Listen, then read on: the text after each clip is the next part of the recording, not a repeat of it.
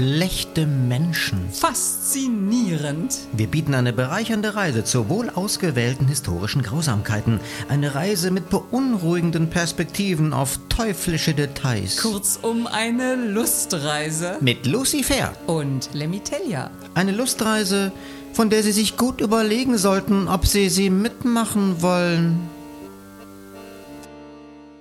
Frau Fair. Herr Telja.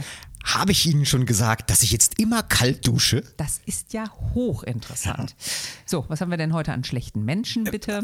Hallo, ich mache das mit dem Kaltduschen wegen eines schlechten Menschen. Ach so? Ich wohne in einem Mietshaus. Das Wasser wird mit einer Gastherme erhitzt. Jeden Morgen sehe ich vor meinem geistigen Auge das liebevolle Gesicht von Wladimir Putin. Und dann denke ich, nimm dies. Ich dusche kalt. Sie sind ja so gut, Herr Telja.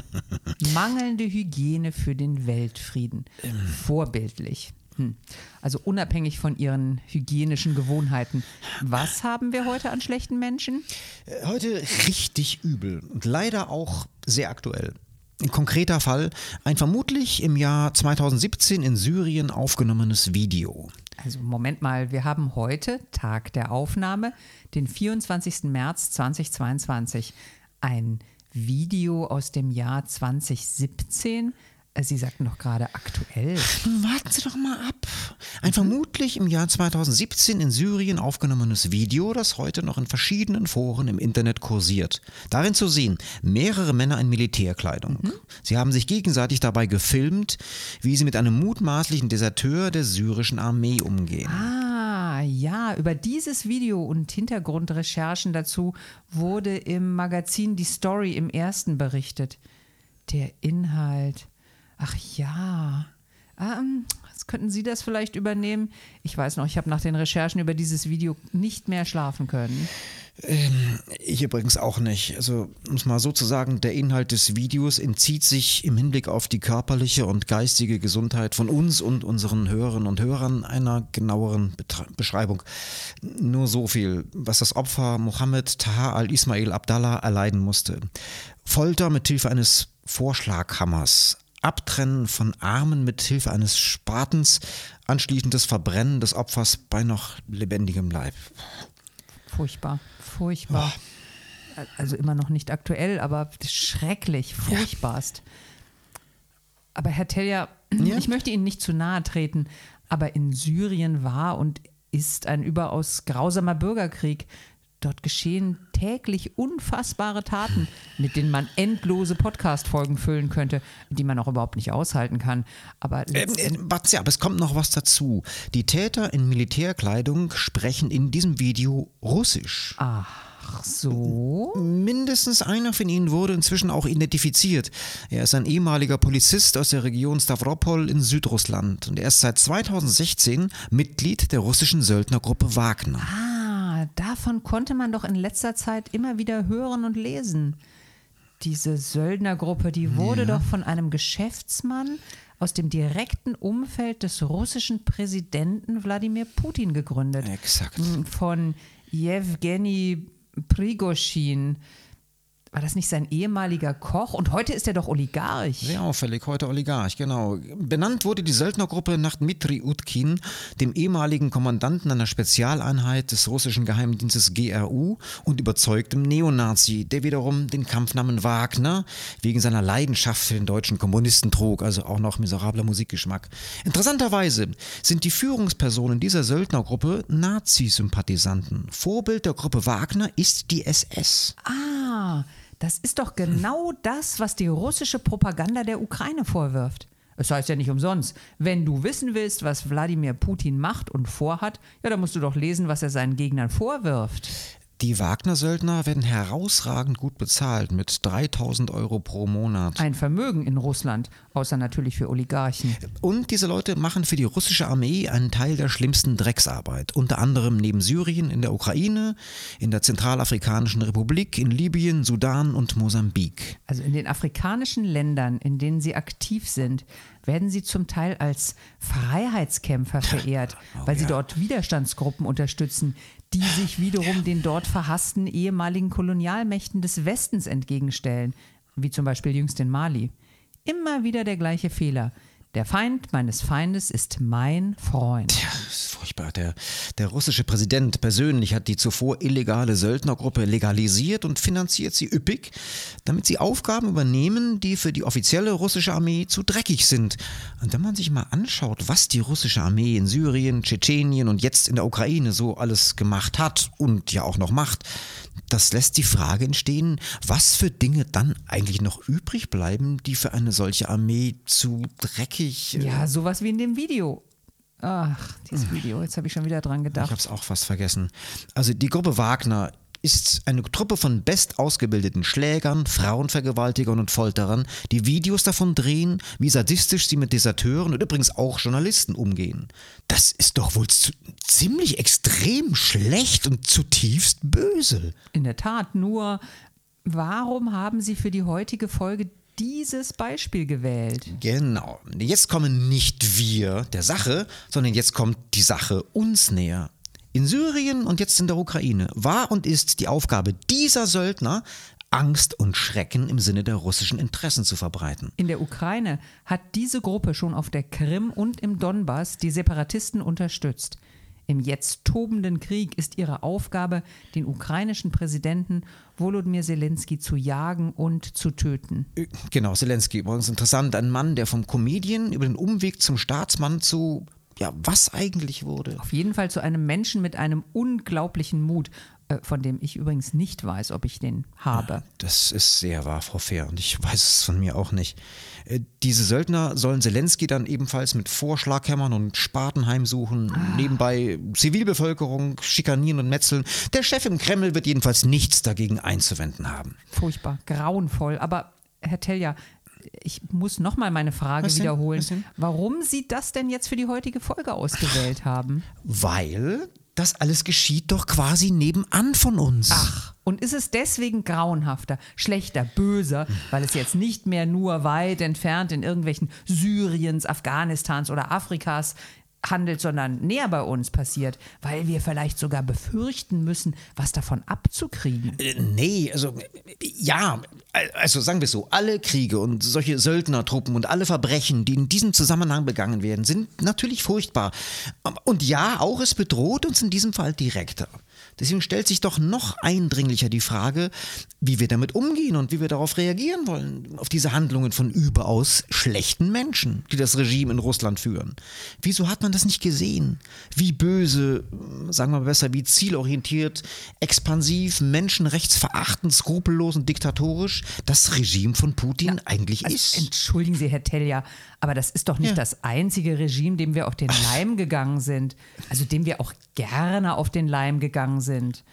Kann man auf der Ebene der Staaten tatsächlich die Welt in Gut und Böse aufteilen? Ja, da kommen wir doch auf das Niveau der Bildzeitung, oder? Nein, das kann man zweifellos nicht. Oder sagen wir besser, man kann es nicht zweifellos. Dieses Aufteilen der Welt nach dem Kriterium, welcher Staat und welches Regime wie böse ist, respektive wie repressiv und aggressiv. Es ist total komplex. Schauen wir doch mal auf die Rolle der USA in der Weltpolitik. Die Freiheitskämpfer mit Folter in Guantanamo. Absolut, Sie haben völlig recht. Es ist komplex und konkret betreffend den Krieg in der Ukraine. Wir können hier unmöglich alle historischen Zusammenhänge in all ihren unterschiedlichen Interpretationen ja, darlegen. Welcher Teil in den seit Jahrhunderten umkämpften Gebieten Osteuropas wann wem gehört haben oder wann von wem wie lange besetzt war. Wem die NATO wann was versprochen hat oder auch nicht versprochen hat. Ganz genau. Und wir können auch nicht alle Lügen und Täuschungsmanöver des russischen Präsidenten und seines Apparates darlegen und widerlegen. Aber? Aber ein Angriffskrieg mit all dem, was dort an unfassbar menschenverachtendem Kalkül gemacht wird, zum Beispiel Teile der Bevölkerung der Südukraine gezielt so lange aushungern, bis sie sich von Russland helfen lassen, damit das dann als Beleg für die Befreiung propagiert werden kann und so weiter. Das ist doch alles zweifellos böse, schlecht und grausam. Gewiss unabhängig davon, ob die NATO sich nach dem Mauerfall und dem Zerfall der UdSSR legitim oder nicht legitim ausgedehnt hat.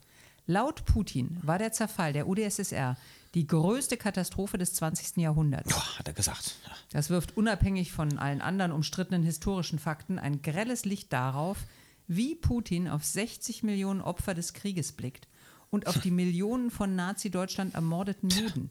Das Schlimmste aus seiner Sicht ist der Zerfall des russischen Reiches, also seines Reiches. Ja, genau. Und selbst wenn man zugestehen würde, dass Putin sich durch die Osterweiterung der NATO möglicherweise bedroht fühlt, diese läuft kontinuierlich seit 1991. Russland hat die Grundakte von Helsinki mit der NATO 1997 unterschrieben. Russland hat Hyperschall-Kernwaffen, die in Minuten in Europa sein und alles zerstören könnten. Worin genau bestand jetzt die Bedrohung? Also außer wenn man das Selbstbestimmungsrecht von Völkern und demokratische Bestrebungen als Bedrohung auffasst. Ja, das Selbstbestimmungsrecht von Völkern ist etwas, was übrigens die USA auch schon mal als Bedrohung aufgefasst haben. Ja. Zum Beispiel im Iran vor dem Schah, ja. der Sturz von Mossadegh weil er es gewagt hat, das Öl zu verstaatlichen, oder Chile oder Irak. Äh, Entschuldigung, Frau Fehr, ich stimme Ihnen absolut zu. Der sogenannte Westen hat sich übelster Menschenrechtsverletzungen und Zerstörungen schuldig gemacht und ja. tut das immer noch. Mhm. Absolut. Aber? Aber das ist doch jetzt Whataboutism, was Sie hier machen. Wir sind beim konkreten Fall von äußerst brutalen Menschenrechtsverletzungen in diesem konkreten Krieg in der Ukraine und Sie kommen mit allen möglichen anderen Beispielen. Wo Sie Beispiel sagen zu diesem Themenkomplex böse und weniger böse Staaten, da gibt es ein großartiges Zitat von Egon Bahr. Zwischen Staaten geht es mhm. nie um Demokratie oder Menschenrechte.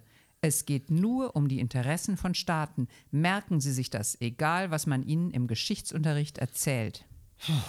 Okay, das würde doch dann bedeuten, müssen wir also nicht dann unsere Interessen formulieren? Ja, und was sind unsere Interessen? Äh, ja, wir als Demokratie sind unsere Interessen da nicht Menschenrechte, Freiheit, Demokratie. Ja, aber dann doch bitte für alle. Menschenrechte ja. als Grundlage für alle, nicht nur für uns in den reichen Industriestaaten. Bin ich sofort bei Ihnen, Frau Fehr. Und da fängt es doch schon an und hört bei Putins Russland wieder auf. Was machen wir nicht alles für Geschäfte mit den grausamsten Despoten? Viele sagen, ich glaube mit Recht, dieser Krieg von Putin in der Ukraine sei ein fossiler Krieg. Wir finanzieren den Krieg und ein Gewaltregime durch unsere Gas- und Ölkäufe. Das bedeutet, wir nähren unsere konsumorientierte Freiheit mit Energie aus einem inzwischen totalitären System. Ja, und das tun wir genauso durch Einkäufe in Saudi-Arabien, Katar und was weiß ich denn noch wo. Das sag ich ja. Unser fossiles Energiesystem ist gebaut auf Menschenrechtsverachter und Diktatoren. Unser ganzes Wirtschaftssystem ist darauf gebaut. Unser Luxus. Hm.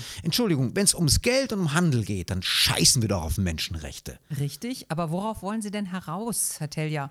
dass man nicht mit solchen Ländern handeln darf? Jetzt duschen Sie deswegen etwa kalt? Äh, ja, also das Duschen. Nein, mit solchen Gewalttätern darf man nicht handeln. Diese Ach. Regime sind dadurch reich geworden und kaufen bei uns Waffen, mit denen sie, ja, wissen wir inzwischen. Im Falle von Putin frage ich mich, hat man das nicht erkannt oder wollte man das nicht erkennen? Dieser Krieg war lange vorbereitet die zunehmende Repression, damit keine Opposition sich gegen einen solchen Bruderkrieg formieren kann. Oh ja, seit Jahren schon. Hätte man alles wissen können. Berichten Politiker und Geschäftsleute, die in Moskau verkehrten, dass russische Militärs ganz offen sagten, die Ukraine ist kein eigenes Land.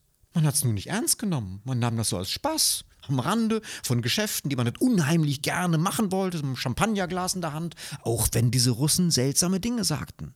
Zu den deutschen Delegationen war man ja äußerst freundlich im Kreml. Also Ihr moralisches Denken in allen Ehren, Herr Tellier. Aber erstens gibt es bei uns auch Firmen und Konzerne, die menschenverachtend ja. handeln. Und zweitens, was ist denn mit Wandel durch Handel?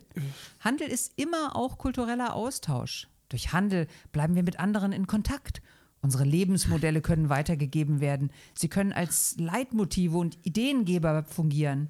Wenn sie mit allen Gestalten jeglichen Handel stoppen, die ihnen moralisch irgendwie nicht passen, ja, da bleibt ja nicht mehr viel übrig, außer oh, vielleicht dem einen oder anderen Montessori-Kindergarten. Also. Ja, schmort doch jeder in seinem eigenen Saft. Es ist zweifelhaft, ob die Welt dadurch friedlicher wird. Aha, und deswegen wollen Sie Öl aus Sklavenhalterstaaten wie Saudi-Arabien oder jetzt Katar kaufen und mit den Rechnungen für russisches Gas den Krieg. Und deswegen glauben Sie, Putin wäre ein friedliebender Menschenfreund geworden, wenn man jeglichen Handel und jeglichen Dialog gestrichen und seit seinem Amtsantritt eine neue Eiszeit verkündet hätte? Also es läuft irgendwie auf die Frage hinaus, ob wir uns am Schlechten schuldig machen, wenn wir mit schlechten Mächten sagen wir mal, kommunizieren hm. oder ob alles noch schlimmer wird, wenn wir das nicht tun. Ja, das sind so etwa die Alternativen in einer Welt mit schlechten Menschen. Ja.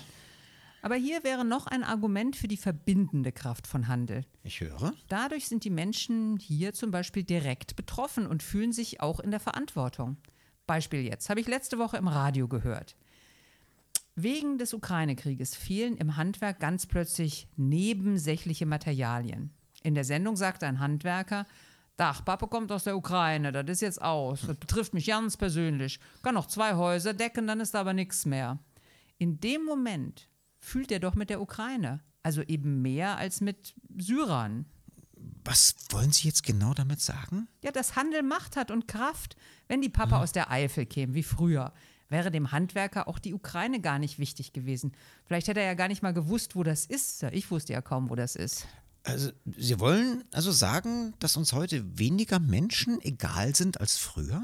Ja, ja, und eben weil das so ist, kann man überhaupt den Handel und Sanktionen als Instrument einsetzen. Mit ihrem total Verrammeln von Handel nach moralischen Kriterien ginge das ja überhaupt nicht. Also, da muss ich jetzt erstmal. Drüber nachdenken? Äh, ja. Und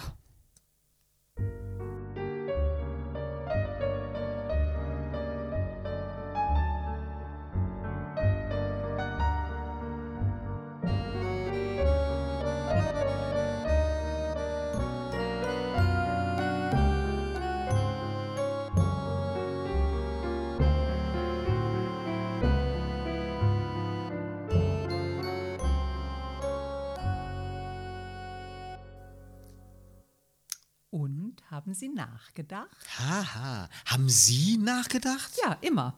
Das Eintreten für Menschenrechte gegen böse Mächte. Wie zum Beispiel die russische Staatsführung, die solche Menschen schlechter wie die Söldnergruppe Wagner in den Dienst stellt und wo mehr als fraglich ist, ob man mit solchen Mächten Handel treiben kann. Dieses Eintreten für Menschenrechte ist eine Frage von Konsequenz.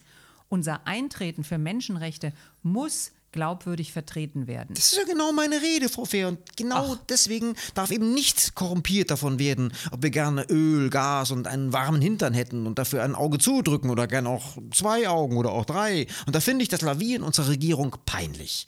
Also Stand heute, 24. März 22. Immer wollen sie Ausnahmen. Eigentlich sind wir total auf der Seite der Ukraine, aber leider, leider brauchen wir das Gas.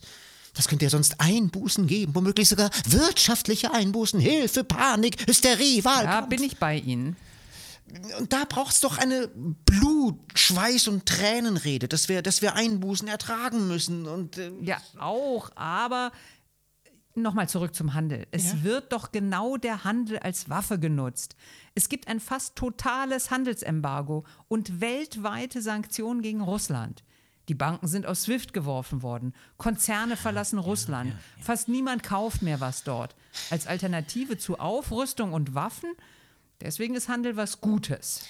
weil man ihn als Druck verwenden kann, wenn jemand Schlechtes Ja, tut. genau. Und wenn es vorher schon schlecht war? Wenn es nie gut im Sinne von Menschenrechten Ja, war? Sie jetzt wieder. Handel ist Macht. China ist auch ein Menschenrechtsverächter par excellence.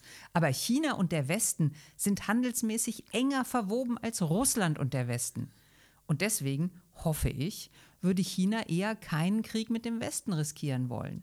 Also, zumindest weniger als Russland. Also Sie meinen Handel als der große Friedensstifter. Ja, exakt. Also, ich weiß nicht. Ja, ich weiß es auch nicht. Wir wissen ja vieles nicht. Aber ist doch mal eine These.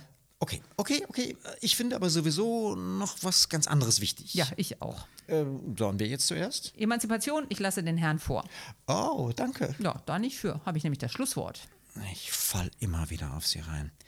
Also, der Punkt ist meines Erachtens die Gewissensfrage mit der Gewalt. Okay. Also Gewalt gegen eine Macht, die eine böse Intention hat.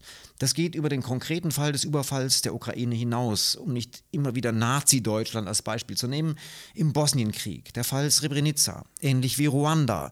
Schaut man zu oder handelt man mit Gewalt, um schlimmere Gewalt und einen Völkermord zu verhindern? Schwierig. Also, provokant gefragt, hat militärische Schwäche in diesen beiden Fällen die Massenmorde überhaupt erst möglich gemacht? Sowohl in Srebrenica als auch in Ruanda scheint das genauso zu sein. Und das fällt mir als friedensbewegter Mensch aus der Friedensbewegung der 80er Jahre sehr schwer, das zu denken und zu sagen. Ich kann Ihnen sagen, sehr schwer.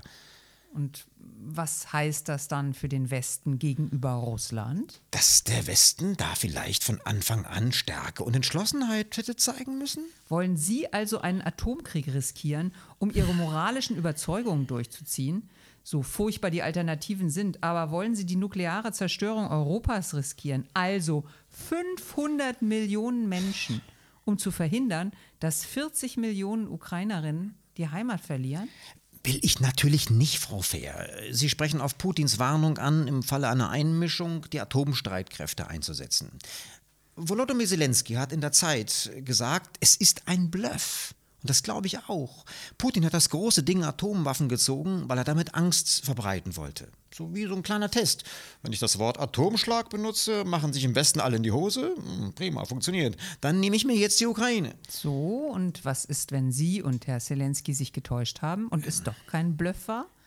Wollen Sie jetzt testweise, testweise schon mal Moskau bombardieren oder russische Flugzeuge abschießen? Also unterstellen Sie mir doch nicht Kriegstreiberei. Ja. Bitte. Nein, es geht darum, dass man durch eine starke Drohkulisse einen Krieg zu verhindern versucht. Um die grundsätzliche Überlegung, womit man brutalstmögliche Gewalttäter aufhalten kann. Ja, aber das bedeutet auch, dass man es zu Ende denken muss. Und ja? diese Waffen dann auch bereit wäre einzusetzen. Ja, und ich möchte das nicht. Das möchte niemand, Frau Fehr. Aber jetzt mal eine frevelhafte Frage. Warum spricht man bei dieser Angst vor Putins angeblicher atomarer Eskalation der Abschreckungsdoktrin genau die eiskalte Logik ab, wegen der man die Nuklearwaffen überhaupt installiert hat? Was wollen Sie denn jetzt damit sagen?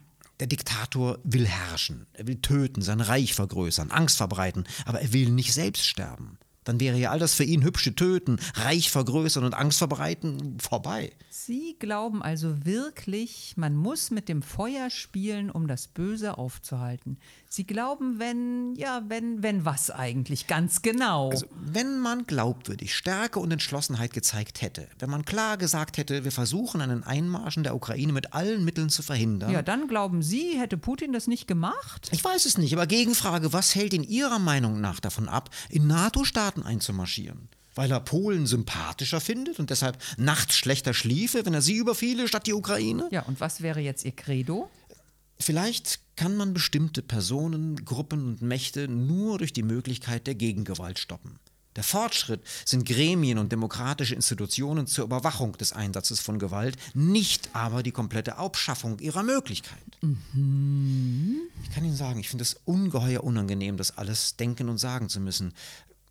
Frau Fehr, sagen Sie doch auch mal was, jetzt gern was Fieses. Denken Sie dir jetzt zum Beispiel gerade drüber nach? Ja, da denke ich so ein bisschen drüber nach. Also, ich hätte ein äh, Zitat für Sie. Ich, ich höre. Eine Zukunft zum Nulltarif gibt es nicht. Alles, was uns lieb und teuer ist, muss hart erarbeitet werden. Auch Freiheit und Frieden. Auch sie gibt es nicht zum Nulltarif äh, wer hat das gesagt? Zelensky im Bundestag oder eine nachdenkliche Katrin Göring-Eckardt oder? Franz Josef Strauß. Ach du Scheiße. Harter Schlag für früher friedensbewegte Menschen, oder? Das kann ich Ihnen sagen. Das ist, das ist furchtbar. Also, dass sowas passiert wie dieser Krieg und dass man deswegen aufwacht und Aussagen von Bundeswehrgenerälen nicht mehr völlig falsch findet. Aber ich halte daran fest, ein Teil der Linken, mich eingeschlossen, hat sich bei der Frage der Gewalt gegen Gewalttäter lange in die Tasche gelogen. Man kann sich nicht irgendwann eine Meinung bilden und dann glauben, die hält auf jeden Fall ein Leben lang. Ja, das ist natürlich wahr. Ja, das ist schwierig, aber Sie fanden noch was anderes wichtig? Ja, ja, äh, fand ich. Also das eigentlich Erschreckende neben den unfassbaren und brutalen Zerstörungen eines Krieges und unseren Verflechtungen mit solchen Gewalttätern, dass wir das Böse im Menschen nicht erkennen, naja, oder nicht sehen wollen, sobald es Anzug trägt, Staatsmacht ist. Wenn es also in Institutionen gebettet scheint und hintenrum solche Gruppen wie diese entfesselten sadistischen Bestien von irgendwelchen Wagner-Söldnern für sich arbeiten lässt, dieser Gedanke, wie dünn der Lack der Zivilisation über der Barbarei ist. Also wenn ich daran denke, da läuft es mir kalt den Rücken runter. Puh, das geht mir auch so. Ähm, wissen Sie was? Ich dusche deswegen kalt. Ja, und ich denke lieber noch ein bisschen drüber nach, wie wir das Böse in uns in den Griff kriegen können. Ähm, schließt sich das Nachdenken mit kaltem Duschen aus? Ja, da frieren auch die Gedanken ein. Und darf man nicht in all dem Schrecklichen sich noch was Schönes ja. gönnen? Etwas Kleines, Schönes? Eine warme Dusche? Denken Sie doch mal. Ja, aber das Schöne, äh, nur dann, wenn damit nicht wieder was Böses finanziert ist wird. hoffnungslos mit Ihnen. Das kann sein, aber nur deswegen, weil die Welt hoffnungslos ist. Hoffnung stirbt zuletzt. Äh, oder? Ah, denken wir mal darüber nach. Bis zum nächsten Mal.